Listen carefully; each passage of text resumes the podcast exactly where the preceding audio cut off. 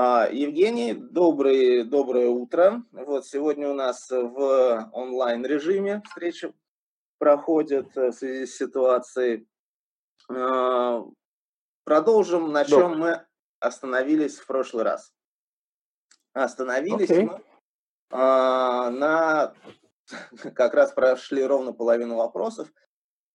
Э, соответственно, следующее у нас э, на повестке дня инспекция Росздравнадзора, аудиты FDA, ЕМА. Э, в чем общее, в чем отличие на ваш, по вашему опыту, исходя то, что вы видели, то, что вы организовывали? Ну, в Росздравнадзор я пришел в 2009 году.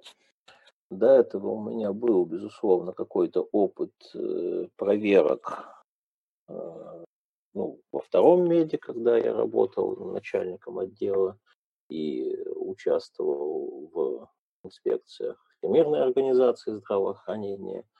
Э, но, безусловно, опыт у меня был минимальный, и приходилось учиться, так сказать, на ходу. Но именно но с 2009 года, это вот моя первая первое участие в FDA инспекции. А, ну, и, э, в общем-то, ну, какой-то опыт, безусловно, у меня в этом есть и участие в проверках э, Европейского регуляторного органа и USFDA, э, и, естественно, наших. Поэтому, ну, наверное, как-то могу сравнить. Коренное отличие заключается в предмете проверки. Э, согласно 294 федеральному закону, ну и, в принципе, всей идеологии, идеологии контрольно-надзорной деятельности в Российской Федерации, у нас проверяется э, субъект обращения лекарственных средств. Э, субъект обращения лекарственных средств, ну, в данном случае это либо клиническая база, либо производитель, либо СРО, ну, то есть организация. А, в FDA, EMA и других регуляторных органах э, проводится э, проверка конкретного клинического исследования. То есть э, в момент, когда препарат поступает на регистрацию и изучается его регистрационное досье, эксперты отмечают какие-то вещи, которые, на их взгляд, ну, либо это выпадают из статистической однородности, либо большое количество, там, например, нежелательных явлений, либо нет нежелательных явлений в центре. Ну, то есть какие-то э, подозрительные с их точки зрения вещи в э, досье, касающиеся клинических или доклинических исследований. Ну, доклинических реже, как правило, это клинические исследования, потому что именно эти данные, данные третьей фазы, э, ложатся в основу инструкции по медицинскому применению, ну и, собственно, э, логично эти данные проверять. И эти же эксперты э, намечают объекты для проверки. Ну, уже конкретные, например, клинические центры. Например, центре, где не было нежелательных явлений, в то время как э, во всех остальных центрах э, они наблюдались. Или какие-то неоднородные данные из этого центра, которые выбиваются из э, общей картины. Ну, то есть э, регулятор при оценке досье э, намечает объекты проверки. Как правило, это клинические центры, э, ну, потому что логично предполож... Э, логично, э, потому, потому что там получаются первичные данные. А у нас же проверяется организация, то есть как больница проводит клинические исследования в целом. И э, никакой связи с регистрацией препарата ну, у нас не наблюдается. Это произошло, ну, не, не по злой какой-то воле, а вот так получилось, э, потому что, как вы помните, э, в 2010 году конце 2009-2010 годов, когда принимался действующий федеральный закон об обращении лекарственных средств, была такая межведомственная борьба между Минздравом и Росздравнадзором, кто же будет осуществлять регистрацию лекарственных средств. До принятия этого закона регистрацию осуществлял Росздравнадзор и проверки проводил Росздравнадзор. А, плана проверок тогда не существовало, то есть, э, скажем так, те эксперты, которые оценивали регистрационное досье, они вполне могли перейти соседнюю дверь, где сидели мы, и попросить, э, ребята, съездите, пожалуйста, вот нам не нравится вот этот центр, проверьте его, пожалуйста. А, ну, там уже по возможности, по загруженности и так далее. Потому что в то время э, Росздравнадзор также осуществлял выдачу разрешений на проведение клинических исследований. В общем-то, эта деятельность была основная. А, ну, в этой борьбе Росздравнадзор проиграл, э, руководитель Росздравнадзора тогдашний был снят э, в один день, в субботу, со всех своих постов с лишением гос пенсии, званий и так далее, и так далее, за вот то, что он очень осторожно высказался, что предложенный правительством законопроект, по, по мнению ряда экспертов, нуждается в доработке. Ну вот, собственно, за несогласие с генеральной линией, его вот таким образом сместили. Ну и, собственно, регистрация лекарственных средств, она, э, функция регистрации лекарственных средств, она была передана Минздраву. А про э, инспекции, ну, ну, забыли. Ну, или не забыли, не знаю. Э, вот Отложили вы надзор, потом. Вот вы, ну, не знаю, вот ну, логика, в принципе, есть, что вот вы надзор, вот вы и проверяете но разорвалась связь между регистрацией и э, проверками конкретных исследований. То есть, э, ну, смотрите, э, если мы обратимся к э, ICA GCP, к любой редакции, то в самой первой главе там есть определение.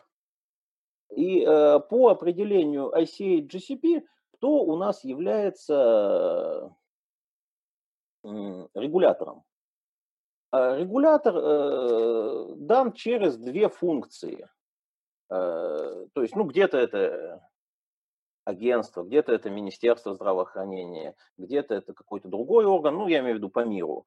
Э, поэтому э, регулятор, э, в определение регулятора дано через две функции, которые он должен осуществлять. Первое, он должен проводить инспекции, и второе, э, регулятором считается тот, кто оценивает отчет о клиническом исследовании. Ну, то есть э, никаких там выдачи разрешений и, так далее в ICA GCP не присутствует. А в соответствии с этим, э, ну, соответственно, кто у нас сейчас в Российской Федерации является регулятором? Инспекцию у нас проводит Росздравнадзор, а оценивает отчет о клиническом исследовании, у нас даже не Минздрав, а его подведомственное учреждение – это ФГУ НЦСМП, научный центр экспертизы средств медицинского применения. А, и связи между ними никакой нету. То есть, условно говоря, э, тот человек, который видит досье, он не может сказать инспектору, что, дружище, мне вот тут что-то не нравится вот в этом центре, съезди, пожалуйста, посмотри, правильно это или нет. А, ну, в смысле, вы имеете в виду официально не может или даже кулуарно не может? А, простите, а как кулуарно выехать на проверку на основании как, э, информации, полученной вот э, по, там, скажем, там, по неофициальным источникам? Естественно, э, информация должна передаваться официально. Ну, понимаете, у нас много, э, скажем так, особенностей. Ну, например, э, Минздрав э, э, до сих пор требует, чтобы отчет, ну и вообще все регистрационное досье, оно у нас, чтобы подавалось в бумажном виде, прошитое, с печатью. И э, перевод э, в электронную форму, ну, по версии, так скажем, нашего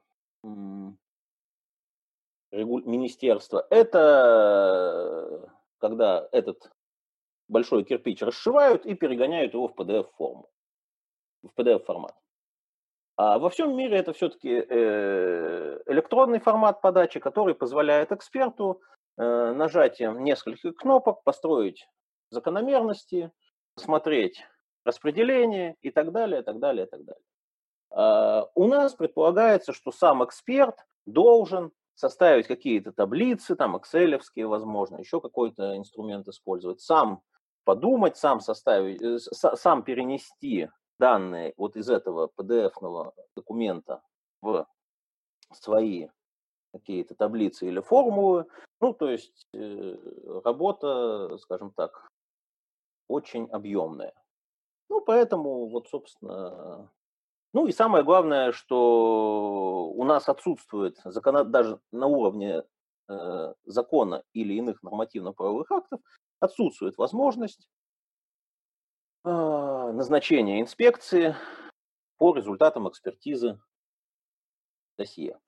Сейчас такая возможность будет в связи с принятием нашего вот наднационального законодательства. А, конкретику пока сказать не могу, потому что ну, есть чисто технические проблемы, есть э, нормативные вопросы, которые не до конца проработаны, но там схема вот именно та, что я говорил, применяется в, а, во всех странах, то есть когда у группы экспертов возникают сомнения по поводу досье на препарат, а, либо в ходе, там, например, уже э, применения уже зарегистрированного препарата возникают какие-то вопросы, Э, ну, то есть, скажем, несоответствие данных фармаконадзора с теми данными, которые поданы в регистрационном досье. Ну, в общем, э, в определенных случаях может быть назначена инспекция э, конкретного исследования, конкретного препарата. Вот. А по логике наш, нашего законодателя, ну вот есть 294 федеральный закон о защите прав Э, юридических лиц индивидуальных предпринимателей при а, проведении проверок. И, в общем-то, вся идеология э, в том, что проверяется организация, учреждение, фирма, то есть, ну, некая а, структура. А там уже в рамках, ну, например, в рамках проверки, вот я, например, там прихожу проверять как инспектор, я прихожу в какой-то вот в университет, ну, например, в ваш университет, и у вас там проходит одновременно 100 исследований. И, э, не знаю, 200 исследований были завершены в последние три года. И вот я сам выбираю, какие именно, как инспектор, я сам выбираю, какие именно исследования будут подвергнуты проверке. Безусловно, э, есть э, решение Росздравнадзора, решение коллегии Росздравнадзора, не помню какого года, 12 14 ну, не, не суть. Есть, э, скажем так, решение коллегии, э, где говорится о том, что в первую очередь должны быть подвергнуты проверке регистрационные исследования. Ну, это логично, потому что, вот, например, проходит какое-то международное многоцентровое исследование. А, будет э, спонсор подавать на регистрацию в Российской Федерации или нет, ее никто не знает.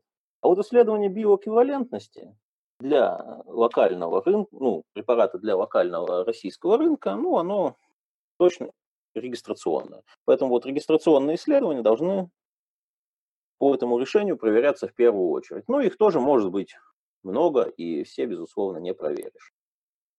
А, потому что, ну, как оценить работу органи- организации, можно оценить только на каком-то конкретном примере, на, на примере выполнения какого-то конкретного исследования. То есть какая-то, так. получается, рулетка для центра, какой файл вытянет э, инспектор.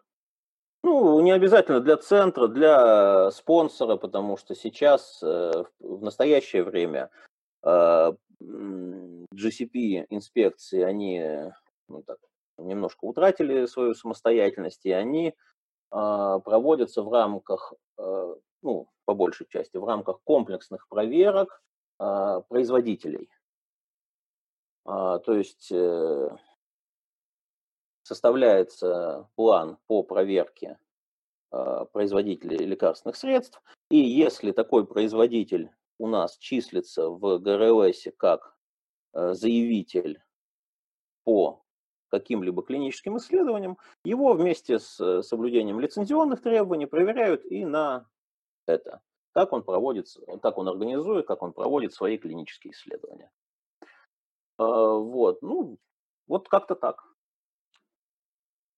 И понятно. А на ваш субъективный абсолютно взгляд, какой подход более, ну, оправдан, что ли?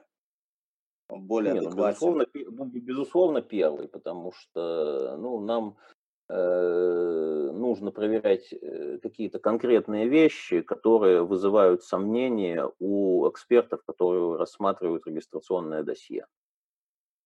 Это прежде всего раз охрана здоровья граждан путем недопущения на рынок препаратов с недоказанной эффективностью и безопасностью. Потому что, ну, для чего мы это вообще все проводим? Э, клинические исследования, там, первой, второй, третьей фазы, исследования биоэквивалентности. Нам нужно доказать, что вот конкретный препарат, произведенный конкретным производителем, он при выпуске на рынок, он будет, а, безопасен, для всех принимающих его. Б, он будет эффективен. Все. И именно при рассмотрении регистрационного досье и должна, э, должны быть намечены объекты для инспекции, ну, в случае, если у эксперта есть какие-то сомнения в достоверности данных или какие-то данные упущены в этом досье. А просто проверка учреждения, как оно проводит исследования, или просто проверка, как вы организуете исследования, будучи спонсором, ну, она, безусловно, даст какие-то результаты эм, в плане будет выдано предписание, будет проконтролировано его исполнение, Э, безусловно, все исправятся, но на судьбу препарата э, результаты этих проверок никак не влияют. Ну, у меня был случай в моей практике, когда было исследование полностью фальсифицировано. Ну, это выяснилось в процессе уже э, пост э, проверки в центре. Ну, то есть э, в центре это было все более-менее хорошо. Другое дело, что на тот момент препарат физически не мог существовать, потому что э, одна из тех субстанций, из которых он якобы был произведен, она э, была разрешена к производству в Индии только спустя несколько месяцев. То есть физически этой субстанции не было. Субстанция не пересекала таможенную границу Российской Федерации, ну и так далее, и так далее. То есть там, э, скажем так, история появления этого препарата, она непрозрачна была, данные, так скажем, были очень сомнительные. Э, но, тем не менее, препарат э, не сняли с процесса регистрации. Да, ему отказали, в регистрации в данном конкретном случае, но по другим причинам. То есть э, ФГУ НССМП там вынуждено было, а, скажем так, придумывать какие-то другие причины для отказа в приеме данных этого исследования, потому что в законе такого просто не написано. Ну, нет в 61-м законе э, права регулятору отказать э, в регистрации на основании инспекции клинического центра. Это прекрасно, просто препарат на удаленке. Ну, может быть, на удаленке. Нет, ну их заставили переделать это исследование. Но понимаете, с учетом того, что с, с, с учетом уже имеющегося опыта и применяемых э, фирмой практик, э, в общем-то, можно догадаться, что это исследование было, скажем, примерно такого же качества. Понимаете, ну, некоторые же исследования, они, их себестоимость – это себестоимость пачки бумаги и картриджа, где все копипастится и э, просто из других каких-то отчетов, протоколов, и это подается на регистрацию. Ну, это да, бывает такое. А для центра есть какая-нибудь, если мы спустимся вот на несколько этажей ниже, для центра есть okay. какая-то разница между приездом инспектора Росздравнадзора и а, аудитором либо инспектором из FDA, EMA и тому подобное? Да, безусловно, есть, потому что э, при инспекциях Росздравнадзора э, у исследователя существует некая неопределенность. То есть он не знает, какое исследование будет подвергнуто проверке. Но, с другой стороны, есть плюс, э, что о проверке э, исследователь узнает в начале года, потому что весь план э, провер... проверочных мероприятий у нас вывешивается на сайтах Росздравнадзора и на сайте Генеральной прокуратуры в январе. И зайдя в январе, например, на сайт Генеральной прокуратуры и вбив там ИНН или ОГРН, ну, в общем, воспользовавшись поиском, можно посмотреть все проверки плановые, которые придут э, в данное, в данное учреждение или в данную организацию вот в этом году и месяц этой, начала этой проверки. Ну, а безусловно, это насколько... Евгений, а да? такой вопрос, насколько этот э, график и план э, выдерживается и соблюдается? То есть мож, могут быть соблюдается очень, очень, ну, может быть какие-то отклонения вы хотите спросить? Да. По таймингу. Смотрите, ну и по таймингу, и по срокам проведения. Давайте два слова об идеологии любых проверочных мероприятий в Российской Федерации. У нас все проверки делятся э, на а плановые, б внеплановые. И они делятся на а выездные, б документарные. Плановые проверки – это то, что я говорил. План составляется там, начиная с сентября начинает. Ну и, в общем, в январе он уже должен быть утвержден Генеральной прокуратурой и висеть на сайте ведомства, и на сайте Генеральной прокуратуры тоже эта проверка должна быть. Шаг влево, шаг вправо, ну, нельзя. Э, в первый год или два пытались даже сделать, чтобы ведомство указывало точную дату начала проверки – но это очень неудобно для всех было, потому что, опять-таки, тем же 294 ФЗ накладываются очень большие ограничения на проверяющих. То есть, ну, например, э, все проверки, они должны проходить, э, должны занимать не более там стальки-то календарных дней в году. Э, это прекрасное желание. Другое дело, что во что это выливается на практике. На практике это получается, что вот в эти там 2-3 месяца э, на организацию вываливаются все проверки. Росздравнадзор, Роспотребнадзор, там атомщики, вот все, кто запланировал, они приходят в такой достаточно ограниченный временной промежуток. И, соответственно, вот вся администрация в эти месяцы, ну, вся больница, например, они занимаются только вот, работают на проверке.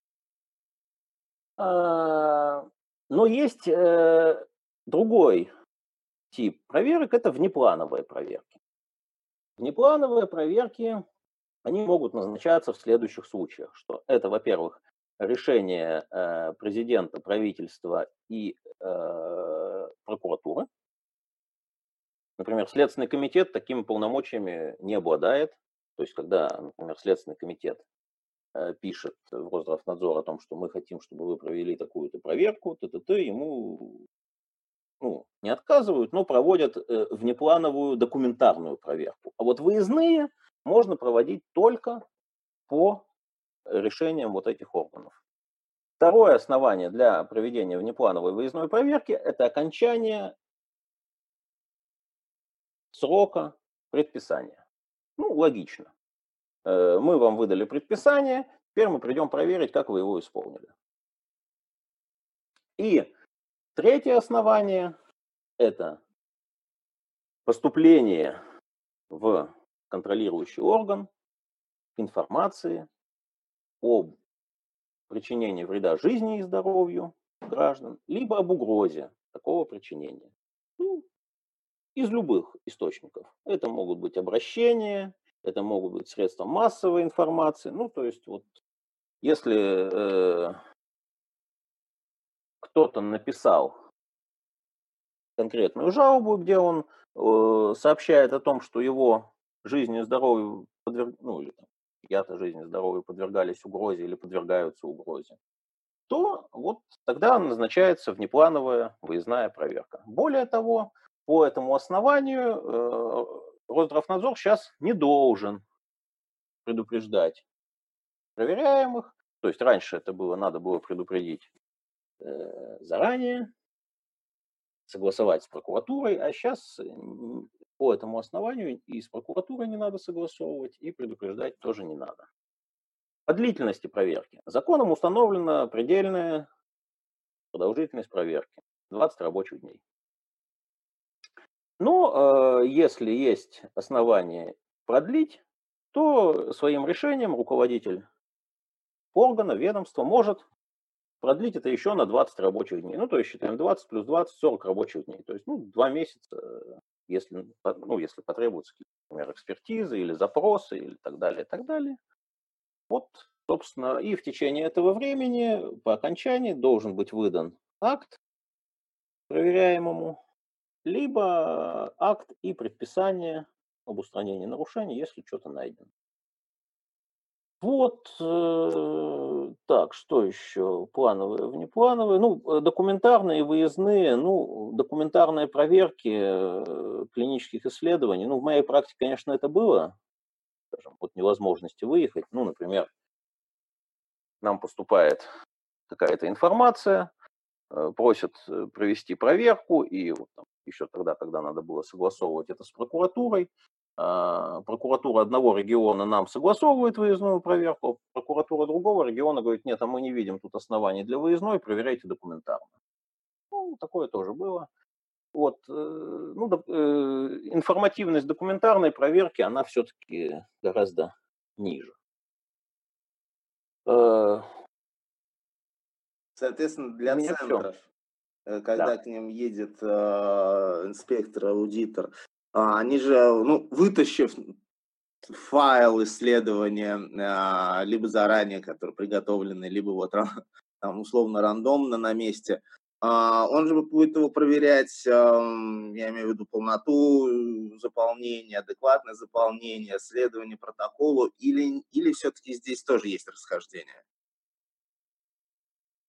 Нет, ну, сама процедура проверки, она ну, как расхождение есть, э, опять-таки, э, в том, что э, инспектор FDA или EMA, он прежде всего работает изначально с отчетом о клиническом исследовании. Он сравнивает те данные, которые внесены в отчет, ну, на основании рекомендаций экспертов, с теми данными, которые, с первичными данными в центре.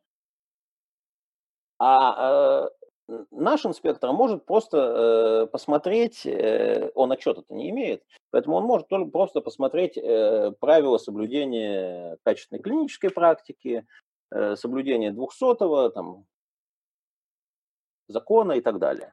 То есть э, он не сравнивает первичные данные с отчетом. А отчет вы имеете в виду по уже... Отчет, отчет, да, отчет о завершенном клиническом исследовании. А в текущие они не ездят? FDA Нет, EMA. почему? Это, это, а, FDA EMA ездят, э, но там должен быть либо сигнал о том, что вот э, что-то идет не так. Есть ну, смысл ехать. Да, есть смысл ехать, либо это какие-то важные с точки зрения э, либо общественного здоровья, либо популяции пациентов исследования. Ну, например, исследование проводится на уязвимых пациентах. То есть, ну, например, это заключенные в США. Там можно проводить исследования на заключенных, или там это дети. Или э, этот препарат представляет э, э, большой общественный интерес, и они проверяют это. Ну, why not? Ну, то есть в основном а, зарубежные, а, от зарубежных регуляторов это уже все-таки постфактум, когда... Да, конечно. Конечно. Ну, э, э, а, они должны, они убеждаются, что вот э, то, что им подали в отчете, оно соответствует действительности, оно соответствует первичным данным. Вот это основная э, цель инспекции FDA или там, EMA, то есть регулятора, что э, вот эти данные, которые мы видим в отчете, которые мы видим в регдосье, которые лягут в основу инструкции по медицинскому применению, что они верны, что они соответствуют первичным данным. Понятно. А, да, спасибо за детальное такое разъяснение. А, аудиты. Вы же их сами проводили, и я так понимаю, что и в других странах тоже. Или я не прав?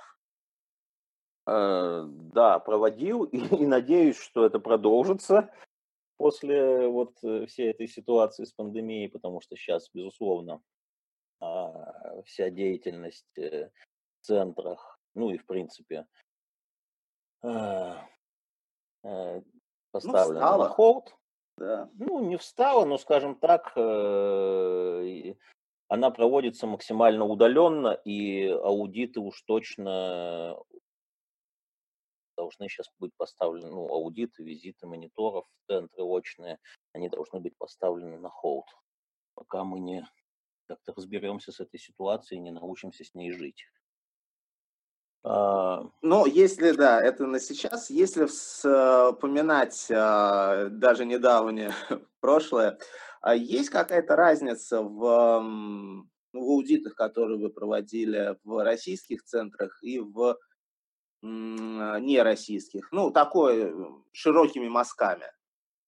Каких, а разница быть? в чем? В, э, именно в, э, в процессе организации и проведения аудита? Ну, процесс или органи... в результатах, или в, или в то, как организовано у нас и как организовано у них. Скорее вот это, да, потому что подходы-то, по идее, должны быть более-менее одинаковые. Абсолютно вот, а верно. Вот, да, угу. а вот а... практическая реализация. Ну, практическая реализация на самом деле примерно все одинаково, потому что, ну, тоже э, та же самая ведется первичная медицинская документация в бумажном или в электронном виде, это уже, так скажем, детали. Э, и эта первичная документация, она сверяется с требованиями протокола, требованиями э, регулятора, как локального, так и правилами, например, ICA GCP или CFR, там, Code of Federal Regulation. Ну, то есть, в принципе, органи... ну, организация, она может отличаться, организация работы центра, она может отличаться деталями.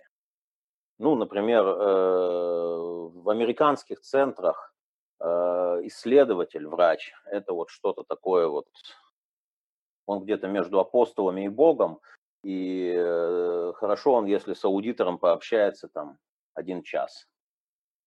А так, ну, он занят, время, деньги, и э, основная работа, и перекладывается на координаторов и соисследователей, и там, например, на медсестер. Ну и, соответственно, общение аудитора, оно тоже в основном происходит с координатором. А, ну вот, а в принципе, да нет, ничем особо не отличается. Ну, единственное, какими-то деталями, но несущественными. Ну, это тот да. же самый файл центра, то та же самая первичка, те же самые проверяются места хранения препарата, распределение, соответствие, compliance протоколу, ну, все, собственно, тут э, однотипно. Ну что ж, это хорошо, наверное. Да. А, следующий большой, наверное, пункт – это как вы перешли во фриланс. Ну, я так это назвал, может быть, вы назвали это по-другому. Вот, но вот да, то есть, покинув, а, я так понимаю, Росздравнадзор, вы стали, ну как, независимый аудитор, инспектор. Аудитор, аудитор. аудитор инспектор да, это, это, это, это, это, это всегда представитель регуляторного органа. Да, да. А, независимым человеком, так скажем так. А, как, э, наверное, знаете, как на это пойти, решиться а, ну, потому что, с одной стороны, да, фриланс, он, в принципе, распространен в клин-исследованиях, ну, в основном, правда, за рубежом, нежели чем у нас. А с одной стороны, с другой стороны, выход не из индустрии даже, а откуда-то из, из регуляторных органов, Вот, вот очень интересен этот переход. Угу. Ну, как? Понимаете, э, Нет, я к тому, что наверняка же была возможность эм, пойти в да. Вот, э, наверняка. А вы Да, решили, в какой-то безусловно. момент, видимо, решили, что «М, нет, я буду вот э, сам по себе. Ну, это, я так представляю, может быть, это было не так. Ну, знаете, если честно, серьезно переход в фарму я не рассматривал. Э, Ну, скажем так, э, на госслужбе все-таки происходит определенное выгорание, э, потому что, ну, с одной стороны, вот все те особенности, скажем так, проведения инспекций, которые я вам описал, ну и э, итогового результата нет. То есть это вот некие, некая деятельность сама в себе. То есть, ну окей, я вот выявил сфальсифицированное исследование, и что? Ну ничего. Ну и, и, э, так далее. То есть ты пишешь какие-то предписания, люди делают вид, что они исправились, ты делаешь вид, э, что им веришь, э, ну все идет дальше. То есть, э, ну, такая вот деятельность. По-моему, Достоевский сказал, что уничтожить человека очень легко, просто отнимите у него смысл деятельности, как-то так. За точность цитаты не ручаюсь, ну вот смысл именно тот. И действительно, уход мне был достаточно тяжел, потому что ну, я всю жизнь работал в каких-то э, госструктурах, то есть это и второй медицинский, и потом Росздравнадзор. А, а, Но, понимаете, в фарму идти это все равно идти работать на кого-то. Это все равно э, не ты принимаешь решение, а за тебя принимают решение. Наверное, это было основным э, моментом э, для принятия решения о том, что, ну, нет, надо быть сам по себе, потому что, ну, опять-таки, я знаю, как это, я, э, как это делать, я умею это делать, я люблю это делать, э, я знаю практики разных государств, разных регионов, как, это, э, как проводятся, организуются и проверяются клинические и доклинические исследования, ну, и, ну, скажем так, другие практики. Потому что, ну, я в силу, сказать, должности принимал участие и в GMP-инспекциях, и э, GDP, ну, то есть инспекции там, фармаконадзора, систем фармаконадзора, ну, это, это уже детали. Э, И на самом деле, с одной стороны, это хорошо, с другой стороны, это достаточно тяжело, потому что тут ты сам организуешь, должен организовывать свое время, э, распределять э, время между работой и личным, что вот на таком формате работы достаточно тяжело, потому что у тебя нету вот работы с 9 до 6 перерывом на обед, ты не получаешь зарплату там 5 и 20, ты должен сам планировать и свое время, и свои финансы. Э, Ну, тут... э, Но это интересно, и это дает ну, уверенность прежде всего в себе, даже несмотря на то, что уверенность в завтрашнем дне, она, скажем так, наверное, меньше, чем э, тогда, когда ты работаешь где-то и ты имеешь гарантированный доход и э, такую стабильную жизнь. Ну, вот как-то так. Соответственно, следующий мой вопрос. а, Как вы все успеваете? А, Если посмотреть на, на, на ваше CV, на ваш а, Facebook, а, ну, в принципе, так сказать, а, здесь, там, то, все, как вот а, вопрос именно тайм-менеджмента, может быть, я понимаю, что ноу-хау какого-то, наверное, нету единого, может быть, какие-то у вас есть Мгм. наработки, которые вы можете, по крайней мере, озвучить. А, тоже было бы интересно. Да, ну, безусловно, есть. Э, ну, во-первых, э, э, собственное планирование собственного времени, оно хорошо тем, что тебе не нужно быть где-то всегда в офисе. То есть я, например, могу работать и в отпуске. Я часто работаю в отпуске. То есть я беру какие материалы, и, например, мы выезжаем куда-то с женой в отпуск, и я там продолжаю работать, например, писать отчет, э, контактировать с клиентами э, и так далее, и так далее. А, второй момент. А, распределение времени в течение дня. А, ну, э, понятно, что не всегда, далеко не всегда получается выдерживать график, то, что ты себе запланировал.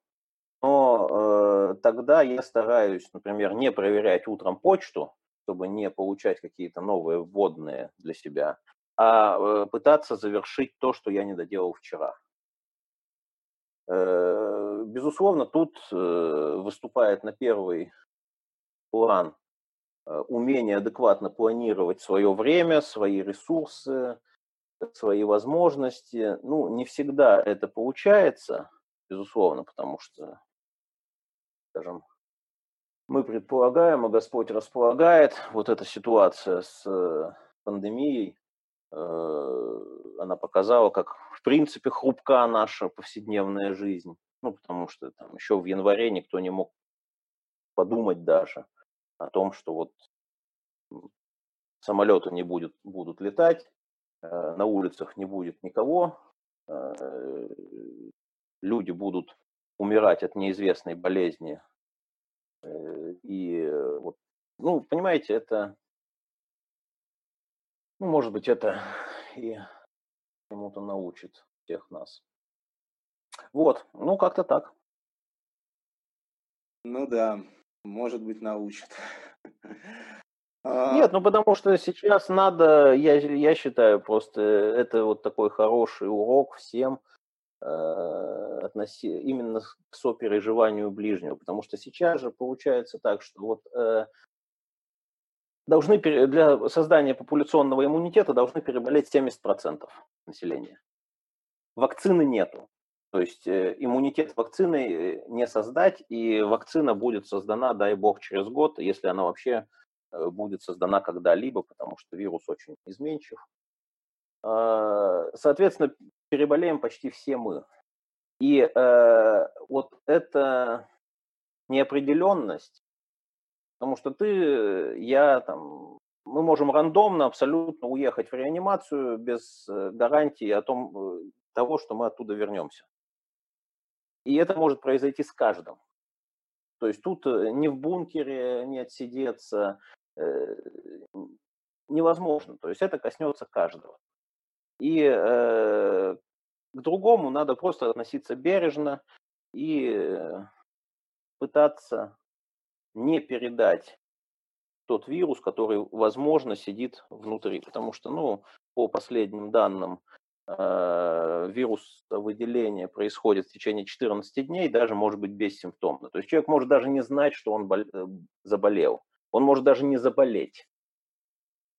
То есть 50% э, либо не заметят, что они вообще перенесли эту инфекцию, либо это будут какие-то минимальные, ну, разной степени выраженности симптомы гриппа. Покашлял, почихал, голова поболела. Да, может быть тяжелые это какие-то симптомы, но э, 20% из 100 они уедут э, в больницу. И 5% оттуда не выйдут. Вот, собственно, ну, э, наверное, это, так скажем, научит нас всех относиться бережно к ближнему своему. Ну да, будем надеяться. А следующий вопрос, который я хотел бы с вами обсудить, это ваша тренинг, а, активность как тренера, как лектора по надлежащим практикам разным. Вот, э, как, угу. наверное, как вы решили, что я, да, я буду этим заниматься. Вот, и ваше, наверное, общее впечатление от э, ситуации со всей этой историей у нас. Да нет, ну, понимаете, э, мои, э, мои тренинги, моя преподавательская активность, она же, это все идет, не знаю, с 2000 года, вот, то есть, когда с моей аспирантуры еще. Э, и когда я работал, например, в, во втором медицинском институте, в РГМУ, я создал программу для аспирантов э, по соблюдению этических требований проведения исследований, потому что в 2002 году э, ВАК все-таки решил, что как же так, у нас биомедицинские исследования, и они должны получать одобрение этического комитета. Ну, а люди это воспринимали так, что, ой, нам нужна еще одна какая-то бумажка, помимо там ученого совета. Ну, э, и прибегали и говорили, давайте, давайте, вот у меня э, через два месяца защита диссертации, дайте мне вот это ваше решение, что вы все одобряете. У меня такое ощущение, а, что сейчас так же иногда. И да, безусловно, иногда так же, ну, понимаете, потому что это воспринимается как некая формальность. То есть вот процедура этической экспертизы, она даже в клинических исследованиях э, часто воспринимается исследователями как формальность. Так, что? Ага, нам надо одобрение этического комитета. Так, давайте мы сейчас быстро сделаем. Вот так, ты, ты, ты, вот и ты. Да, вот будете этическим комитетом, вот вам надо написать вот такое-то одобрение, что вы это одобряете. Задокументировать, запротоколировать, выписку из протокола нам выдать, все. Вот. То есть, э, то есть, ну, скажем так, некая формальная, некий формальный подход к данному вопросу. Ну вот, и, собственно, когда стало понятно, что 90% э, аспирантов или докторантов, они вообще, в принципе, не понимают, что, что такое э, этика исследований, вот я создал курс и какое-то время читал это в РГМУ. Ну, плюс у меня была, естественно, какая-то преподавательская активность на моей кафедре. А, когда я перешел в Росздравнадзор, э, этот вопрос тоже встал, и мной было сделано, сделан курс по проведению GCP-инспекций. Ну, скажу сразу, за основу я брал курс э, FDA, потому что FDA э, на протяжении трех лет учили нас как раз, как проводить э, инспекции, не только центров, но там и спонсоры, и CRO, и этического комитета, потому что для FDA это отдельный вид инспекции, и они очень, скажем, трепетно к этому относятся. Вот, и э, я разработал курс для наших инспекторов Росздравнадзора, для территориальных органов, и, э, собственно, вот их как-то пытался учить Э, с помощью своих гастролей. То есть, ну, преподавательская эта активность у меня, скажем так, давний анамнез в этом вопросе.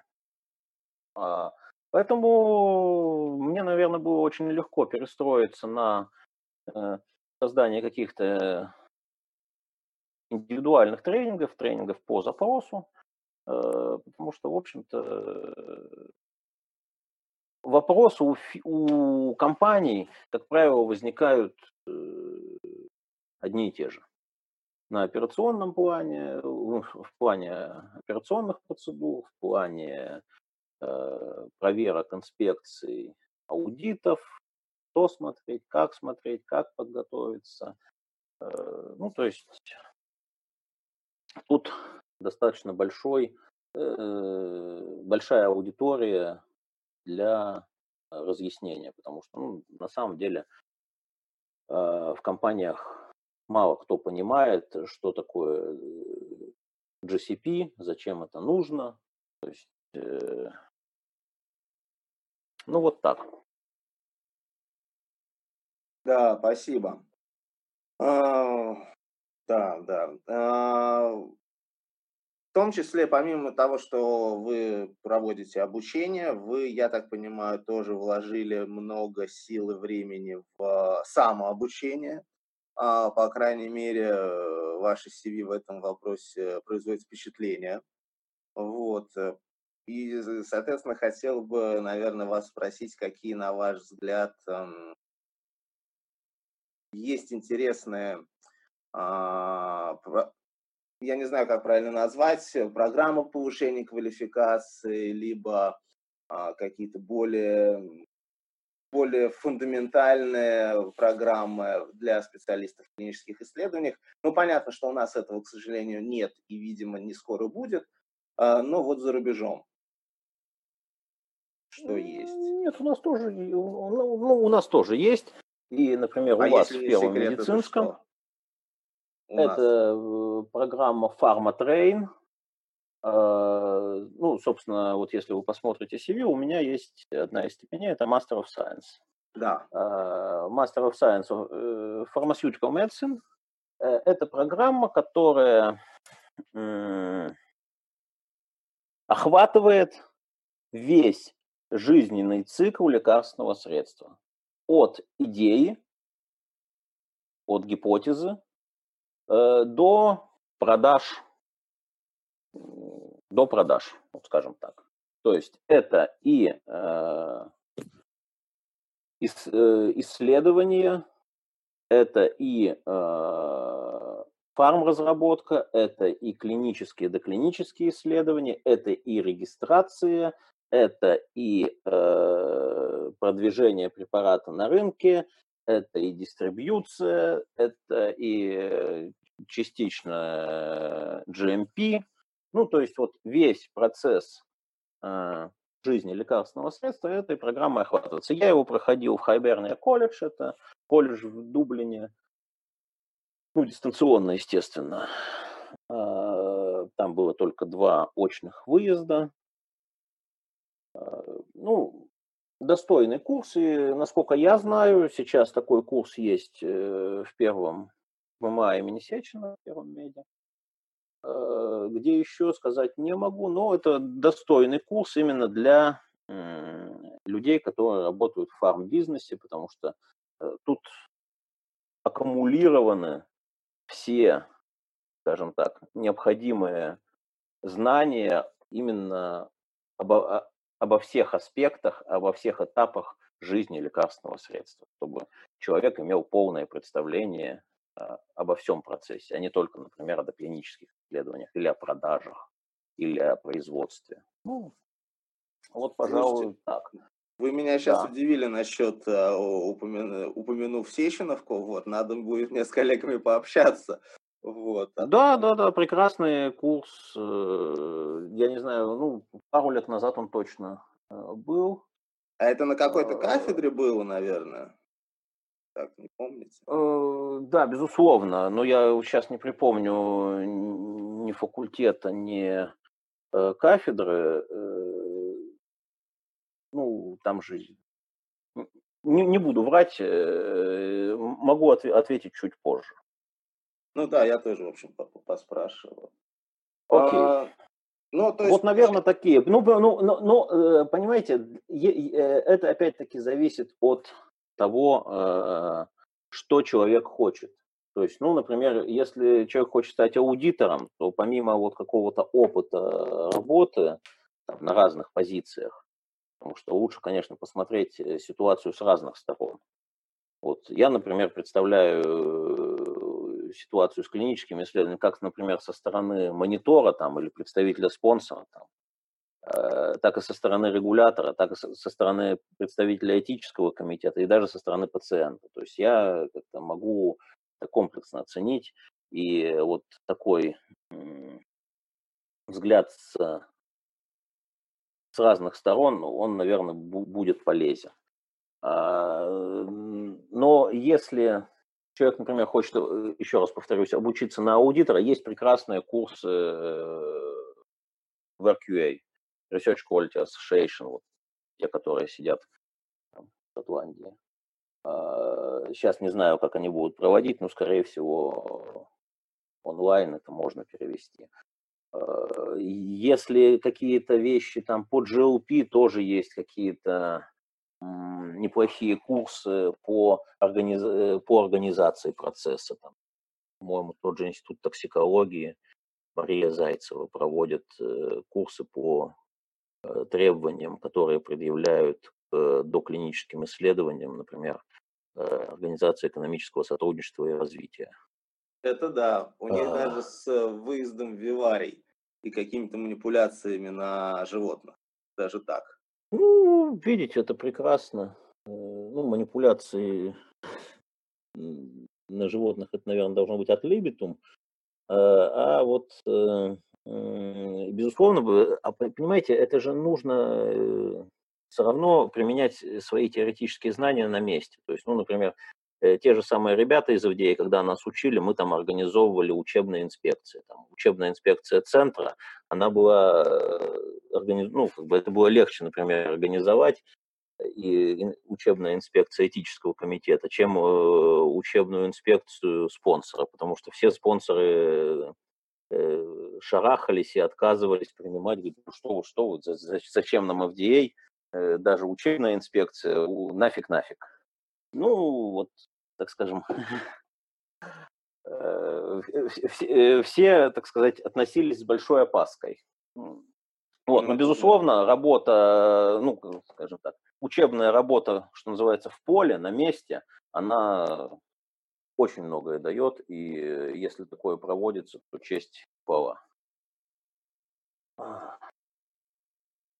Да, согласен. С практикой угу. тут ее, и с ней ничего не сделаешь. Э, на ваш взгляд, насколько важно для представителя, для работника индустрии участие, ну, помимо вот рутинного процесса, который, конечно, является базисом, и рутинная работа, участие в каких-то конференциях, симпозиумах, тому подобных вещах, не только у нас, может быть, международные, если там у кого-то есть возможность съездить, вот насколько это важно, для, на ваш взгляд?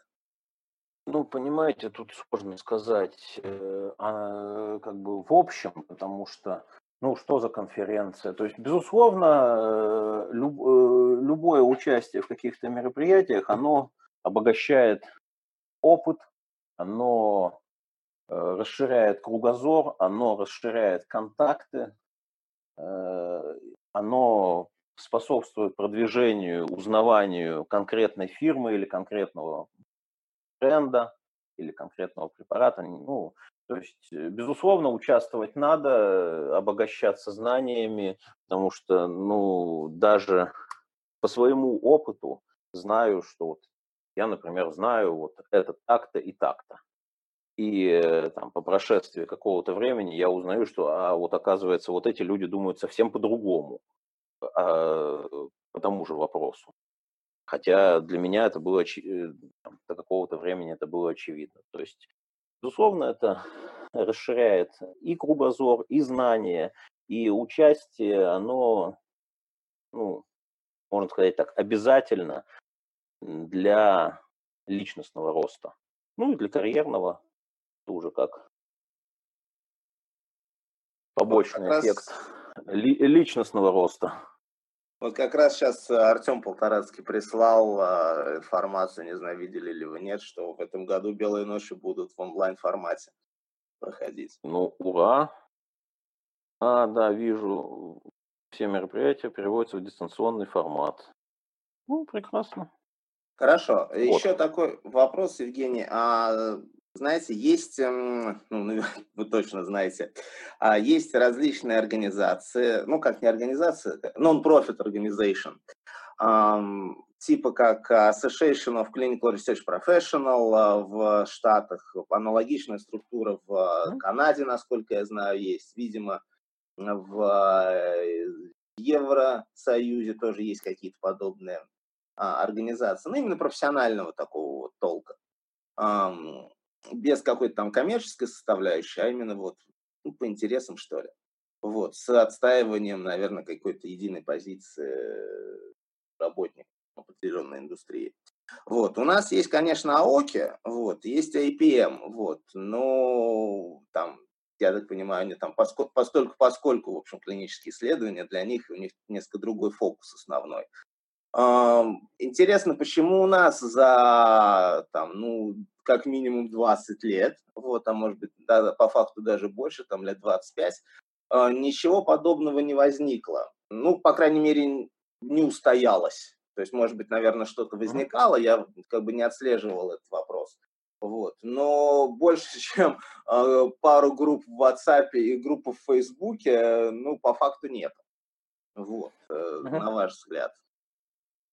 Ну, такие группы были и до WhatsApp, и до Facebook. В интернете были такие форумы. И э, э, я, наверное, скажу так, что вот все эти организации общественные, ну, они, кстати, выполняют еще и роль регулятора, скажем так, ну, который регулирует данный рынок, потому что те, те же самые высокие стандарты HRP, э, э, вот когда я учился в США, перед нами как раз выступала директор э, это Марджори Спирс. Кстати, они зарабатывают и вполне прилично. Аккредитация стоит серьезных денег. Аккредитация выдается на, по-моему, три года и полная аккредитация, по-моему, ну, врать не буду, но стоит каких-то достаточно ощутимых э, денег. Но, тем не менее, на это идут, потому что они дают э, подтверждение, что вы соответствуете их высоким стандартам, а стандарты у них действительно высокие. И вы это потом, э, скажем так, предъявляете городу и миру, э, что вы не просто так, а э, вы соответствуете таким вот высоким стандартам, например, HRP. А, ну, потому что, например, в США нет аккредитации клинических центров, э, ну, нету для всех, и, ну, если вы хотите получать какие-то государственные деньги, там есть определенная процедура.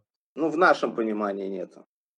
Ну да, в нашем понимании нет, аккредитация там предусмотрена только если Э, вы из какого-то бюджета получаете грант на свои исследования. Другое дело, что это многие получают, потому что, ну, это интересно. А, но, тем не менее, аккредитацию иметь не обязательно, поэтому для подтверждения своей работы, что они действуют в соответствии со стандартами, люди просто платят той же HRP деньги, э, которые проводит у них аудит, говорить, что им надо исправить, и потом, э, так скажем, они делают работу над ошибками. Это нормально.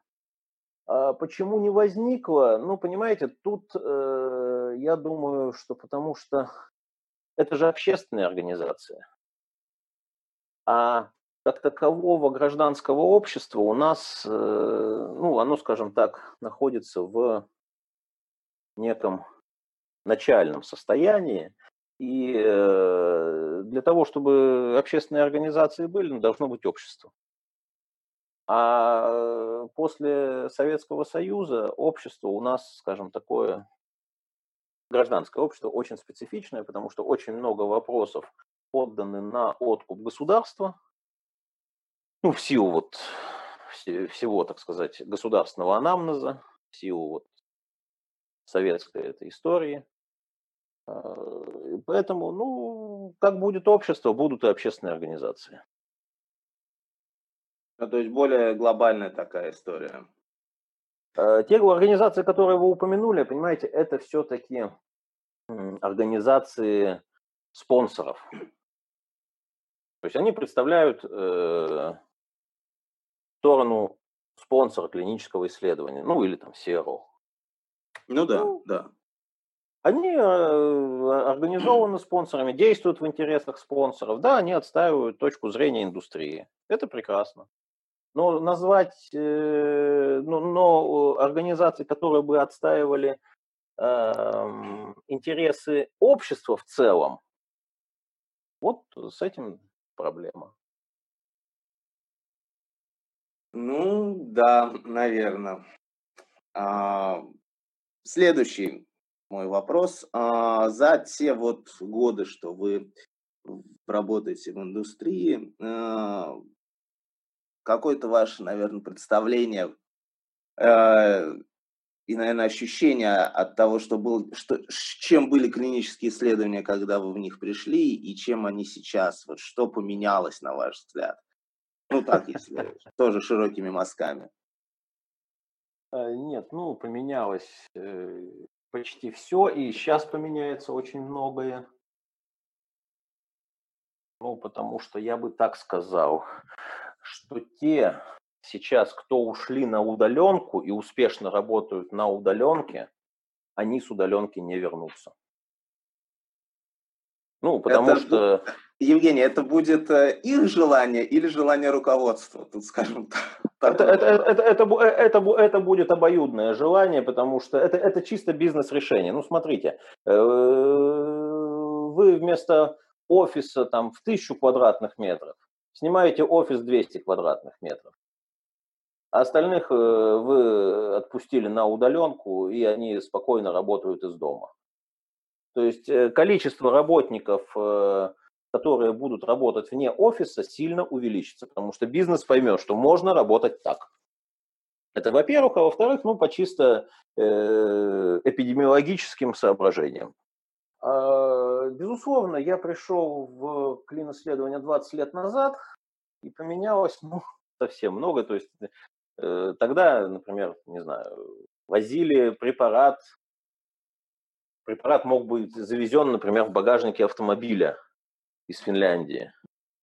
Или там, мониторы или какие-то другие сотрудники, они возили гранты исследователям центры кэшем. Да, я ну, слышал есть, такие истории. Ну да, я возил. И тебя принимали, безусловно, как дорогого гостя. С распростертыми объятиями. Абсолютно. Вот. Э, безусловно, поменялось, э, скажем так, поменялись подходы, поменялось мышление э, всех участников процесса. То есть, ну, Например, мне мой один из, из моих исследователей в одном из моих центров, когда я работал монитором, там честно говорил, что я сказал все вот этому студенту, что я его лечу там природным препаратом. Вы, вы что, он же меня по судам затаскает. Вот. Поэтому я ему говорю, вот, хочешь лечиться, чем Рейгана лечили? Говорит, о, хочу. Вот, подпиши здесь. Вот. Э, сейчас такого частью уже нету. Вот. Э, те же самые CRF, те, ну, то есть, э, да, и сейчас, например, э, возрастет, сильно возрастет роль, скажем так, каких-то дневников пациента, каких-то трекеров состояния пациента или его активности, которые могут Э, скажем так, снимать данные удаленно, но вместе с тем возрастет и вероятность фальсификации этих данных. Ну, вот я, Это например, там в том году извечная видел... борьба меча и щита. Да, да, да, да, да. Ну, то есть э, на, на, каждый, на каждое ограничение, на каждую рестрикцию находятся э, способы ее обойти. То есть я вот в том году видел э, коротенькое видео, как э, телефон, ну, обычный смартфон, он был помещен в такую корзинку, и он просто э, в, в этой, ну, эта корзинка двигалась как-то вот хаотично. И, собственно, на мой вопрос, а зачем это? Ну, оказалось просто, все очень просто, что страховые компании, они снижают э, стоимость страховки, если вы занимаетесь фитнесом, например. Фитнес, а проверяют они это, отслеживая вашу активность по вашему телефону. И вот там, например, человек сидит, пьет пиво, а телефон э, показывает компании, что он на беговой дорожке. Элегантно. Да, да, да, то есть, ну, возрастет, безусловно, необходимость э, вот, контроля, чтобы избежать подобных ситуаций. Э, но дистанционное общение с субъектами исследований, дистанционное общение исследователей. Ну да, собственно говоря, вы ответили сразу на несколько моих последних вопросов, что ждать от индустрии в настоящее время, в будущем, поэтому такое, в общем, я не буду... Ну, в настоящее время все э, в растерянности, скажем так, э, потому что угроза, угроза действительно смертельная э, для многих, Э, угроза, она рандомная абсолютно, то есть ты, непонятно, как будет течь, э, с какой тяжестью будет течь заболевание у конкретного человека. То есть раньше считалось, что это пожилые, теперь э, он с успехом поражает и более молодые популяции. То есть сейчас весь мир действует методом проб и ошибок, давайте попробуем это, давайте попробуем это, а может быть это, а может быть... То есть, э, ну, логично, что больше всего уязвимы пожилые, просто потому что у них больше сопутствующих заболеваний. А вот эта инфекция, она сильно обостряет все имеющиеся патологические процессы. А, и какие-то токсические действия препаратов. Потому что была, например, недавно инструкция еще, что надо лечить противомалярийными препаратами. Потом выяснилось, что эти препараты достаточно токсичны, а эта инфекция, она сильно усиливает их эффект, и там уже люди умирают от токсических эффектов препаратов, ну или, или сильно тяжелеют от токсических эффектов этих препаратов. Давайте отказываться. Ну, то есть вот сейчас и мир, и индустрия клинических исследований, она вот на этапе нахождения, выработки какого-то э, консенсуса, какого-то приемлемого, каких-то приемлемых решений, э, как осуществлять деятельность, вот если мы не можем встречаться лично, и если вот вирус такой вот, вот такой-то, такой-то и такой-то. Да, Евгений, большое спасибо за, за участие, за ваше время, за ваше мнение. Угу, вот, а, тогда я, да, в общем, еще раз мои слова благодарности. Хорошо, Владимир, спасибо вам. Не болейте, будьте здоровы.